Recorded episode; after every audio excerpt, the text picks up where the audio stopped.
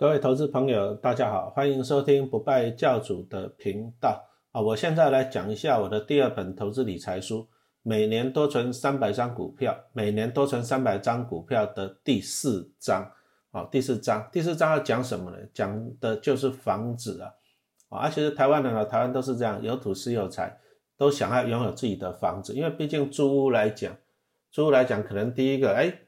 房东可能那边啰里啰嗦的啊，在房子可能屋况也不会太好啊，附近的邻居可能也不好啊，再来可能又要被房东赶来赶去，然后再来大家会觉得就是说，哎，那我一直在缴房租，是不是等于在帮房东缴房贷？我租了二十年的房子也没有，也没有自己的房子，租了二十年的房子啊，等于是在帮房东缴二十年的房贷啊。所以说，因为这些想法，因为这些观念，所以说大家都在。啊，啊虽然台北市的房子很贵，大家是怎样前仆后继啊，前仆后继，拼命想要拥有自己的房子。好，那我们从这里来讲一下，就是第一个，房子贵不贵？房子当然是很贵的，对不对？在台湾，你随便一个老公寓啊，台北市啊，随便一个老公寓，搞不好都要千万起跳。哎，千万贵不贵啊？千万贵不贵？你如果说你一年存五十万，一千万也要二十年呢，二十年呢。所以说。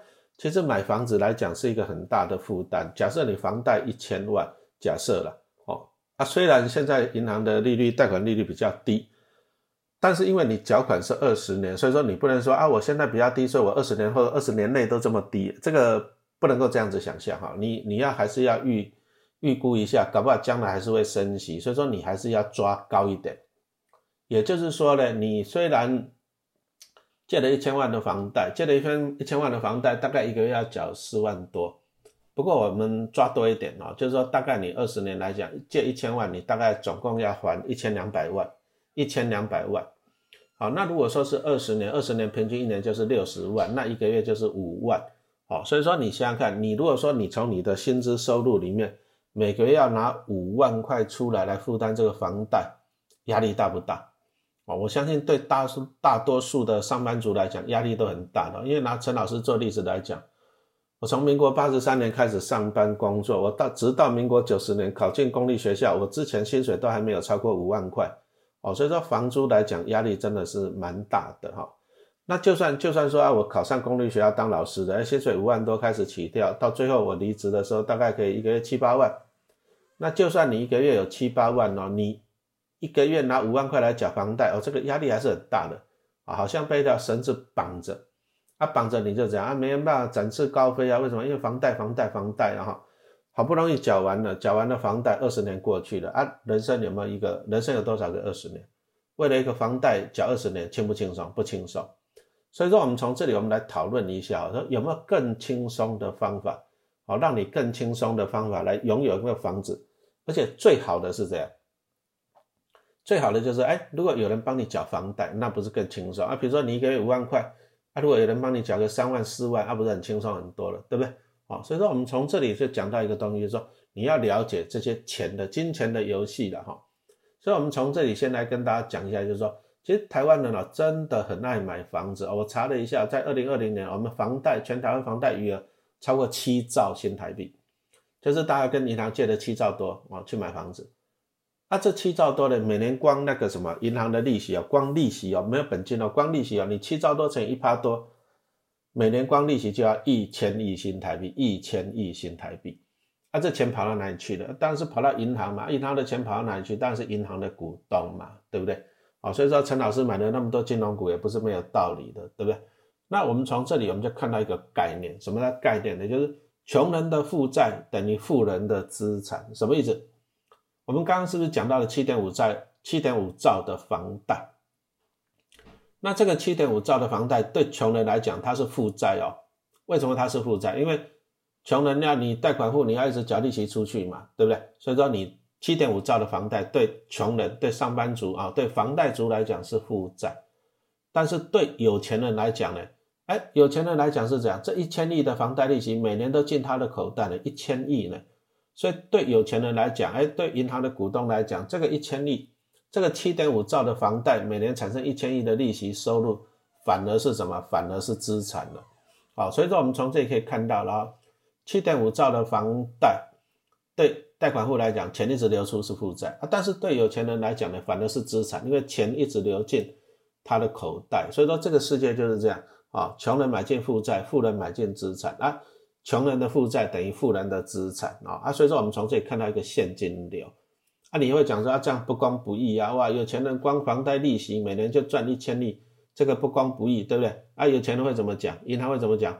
我又没有拿枪逼你买房子，是你自己硬要来跟我借钱买房子的，对？我不借你，你还会生气的，对不对？好，所以说我们从这里看到，就是穷人啊，穷人就是为什么特征是这样，买进负债。什么叫负债？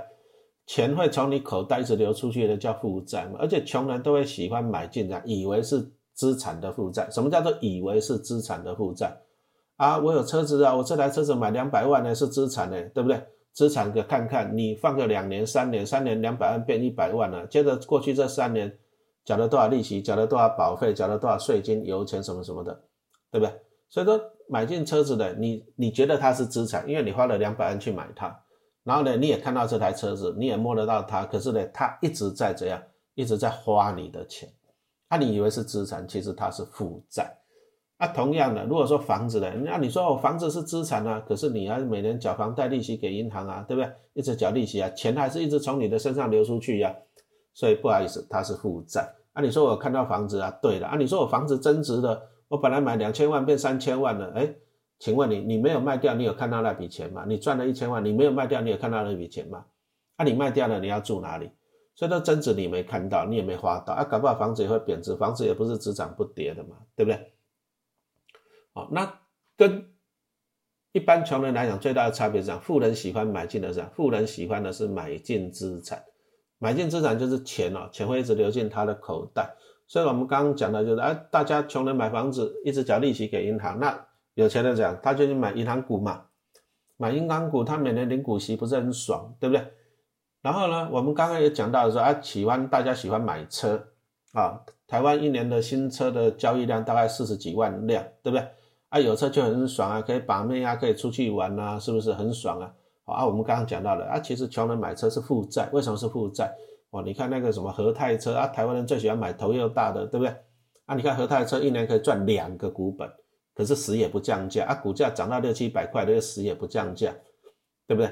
啊，所以说有钱人就这样，有钱啊，你们喜欢买头又大的，那我就去买和泰车的股票啊。你买买头又大啊，我和泰车的股票我就一直涨，我就赚很多钱啊。我赚了很多钱，我再拿钱去买宾士啊，买双 B 可不可以？可以呀。好，所以说我们从这里我们就发现到一件事情，有钱人跟穷人最大的差别在哪？其实最大的差别还是在脑袋了。哦，就是说你思考的模式，有钱人他会怎样？他会用有钱人的思考的模式，就是说，第一个，他避免买进负债，啊，注意啊，他避免买进负债，就是说他死也不买负债就对了，也不是说死也不买了，因为你如果说都不消费啊，人生很痛苦，对不对？但是有钱人他会决定说先后顺序，什么叫先后顺序？他优先买进资产，然后利用资产来买进负债，什么意思？我刚刚已经举了一个例子来讲了啊，比如说啊，我就先不要买房子。好，我拿头期款，我拿每年二十，我拿二十年的房贷的收入的利息啊，我拿先去买银行股好了，我买关谷金控，对不对？啊，我买本来我要买房子的钱，买进负债的钱，我拿去买股票，我投资啊啊，比如说我买中信金的股票啊，举纯属举例哈，纯属举例，就是说拿陈老师做一个例子来讲好了，对不对？好，陈老师做一个例子，我在两千零九年那时候，两千零九年那时候就开始存中国信托的股票，啊，我花六年的时间存到三百张中信金。啊，后来把它存到五百张，存到五百张，好处是这样，哇，我每年领领五十万的股利啊，因为中信金现在每个每年就是配一块钱嘛。啊，你会说啊，老师，那你五百张成本很高啊？其实不对的，为什么不对？因为第一个，我在金融海啸那时候买，因为股价很便宜嘛，十块钱，啊，十几块，十块钱，啊啊，再来就是说，我因为我自己有其他的股票，我是用其他股票的股利来买中国信托的，所以其实我五百张来讲，五百张来讲，我大概自己的成本大概就一百张。那一百张来讲，因为那时候很便宜嘛，十块钱十几块啊，所以我成本顶多一百多万。但是好处是这样，好处是有了五百张股票，要每年我可以领到五十万，好，五十万。啊，其实存了中国信托存了十年了吧，每年都拿几十万。那你想想看哦，我如果说拿这每年这几十万，我拿来缴房贷，好不好？好不好？对不对？是不是有人在帮我？啊，其实我一直到了五十二岁，我才住自己的房子了。以前我也是都住老公寓了。好，五十二岁之前我都住老公寓，住我哥哥的房子，反正就老公寓嘛，啊，就这样节省。好，所以说我们讲的就是说，先用着，先买进资产，然后利用资产产生股利，就像老师现在每年可以领个几百万的股利，对不对？那我领个几百万的股利，我去买房子、缴房贷，可不可以？可以啊，对不对？好，所以说我们今天讲就是你一个消费的先后顺序。好，先买进资产，啊，利用资产来讲来买进负债。好啊，所以说。其实像我也蛮喜欢一只股票，叫和泰啊，不是和泰车的，叫裕日车。啊，你看裕日车过去大概一张股票都配两块钱左右，啊，一张股票配两块钱左右哈。所以说哈，其实陈老师有大概我也忘记有几张了，反正你我的意思就是说，好，假设哦，假设你有十张裕日车的股票，假设嘛，对不对？啊，假设你有十张，按每年是不是可以拿个二十万左右？啊，你只要领个五年的股利，你就可以去买车了，对不对？五年可以换一台车了，这个意思就是说。你先买进资产，然后利用资产来怎样来买进负债，啊，不是不让你消费，只是说我们讲的就是这样先后的顺序，啊，先后的顺序啊，其实其实这一章的重点还是跟大家讲讲清楚一个东西，就是什么叫做资产，什么叫做负债，哈，对不对？如果说你脑袋不会转弯，你不会用有钱人的脑袋去思考一个问题，啊，比如说像陈老师过去就是。哎，我坚决死也不买房子。民国九十年考上公立学校以后，然后我老婆就叫我说要去买房子。我如果说那时候把我的股票全部都拿去卖掉，我记得我那时候有五百万的股票吧，我记得了哈。那我如果说把五百万的股票都卖掉，然后拿去当投机款，啊，投机款完了以后啊，我去贷款买房子啊，搞不好买个两千万的房子，哇，那我完蛋了。完蛋了，这样子的啊？那时候大家都老婆就这样想说啊，反正你你工作稳定嘛，收入稳定了嘛，对啊，就可以缴房贷了。为什么？因为你收入稳定了，大家很喜欢。其实我在学校教书教这么久，发现哦，年轻老师一考进来，第一件事情结婚，第二件事情买房子。为什么？啊啊，我每个月薪水六万块，我可以缴五万的房贷，啊，老婆还有工作，哈，就这样子。可是你有没有想过，二十年、二十年、二十年，哈？所以说，我那个时候也是这样，啊，老婆就在哀。对不对？家面唧唧歪歪说要买房子，那那个时候房子好了，比较便宜了，我看也是要个两千万跑不掉。那两千万跑不掉，哦拿五百万，拿把五百万投期款以后，我要再怎样负担一千五百万的房贷？一千五百万的房贷，二十年大概要缴多少呢？二十年答案是要缴一千八百万。好，啊，二十年缴一千八百万，一年是多少？九十万。啊，大概我的薪水全部都去了，对不对？那表示说这。我如果说买了房子，我未来二十年了，我所有的薪水全部去了，缴房贷，缴房贷，缴房贷，啊，有新房子又怎么样？我人生没有自由，啊，所以说我就决定，就是说，就死也不去买新房子，因为买了新房子，你要装潢，还要买停车位，还要买车子，都是花钱，啊，都是花钱，所以说我就觉得说，啊，我先把钱省下来，拿去做投资，啊，做了投资以后呢，做了投资以后呢，我身上就有钱嘛，对，领股利就有钱了，啊，股票也赚钱了，对不对？所以说，我今天还是讲一个概念，讲一个概念，就是说，其实人生哦，人生就是选择了啊，你选择怎样？你选择先去怎样？先去买进资产，还是买进负债？啊，只是很可怜的，就是很可惜的，就是说，很多人因为不懂投资，因为不懂，所以他买进，他以为是资产的负债，他买进，他以为是资产的负债，他觉得是资产，可是钱一直从他的口袋流出去啊，对不对？所以说，你必须要了解这种投资的概念。啊，了解这种投资的概念，你才会这样，人生才会轻松啊！啊，同样的也是让小朋友教小孩好了。哦，大家都说养小孩很贵嘛，对不对？啊，养小孩我们也统计过，你一个小孩养到研究所毕业，可能要花好几百万，甚至上千万，看你怎么养的啦。啊，有的有的有的真的就是很用力去养，对不对？赢在起跑点上，啊，全美以一小时要八百块钱的小孩子就想要让他赢在起跑点上，哦，那个那个养大大花个一千万出国留学，花个一千万也不是。啊，也不是不可能。他这里就讲的就是说，所以说你看啊，买房子跟养小孩，就对一般的啊上班族来讲，压力非常的大，啊，压力非常的大。那怎么办？怎么办？其实老师的做法还是跟大家建议，就是说你先买进资产，按买进资产有利用资产来产生的鼓励来消费。所以说我也是啊，我小孩子小时候我就放个两三百万吧，一两百万在他户头里面。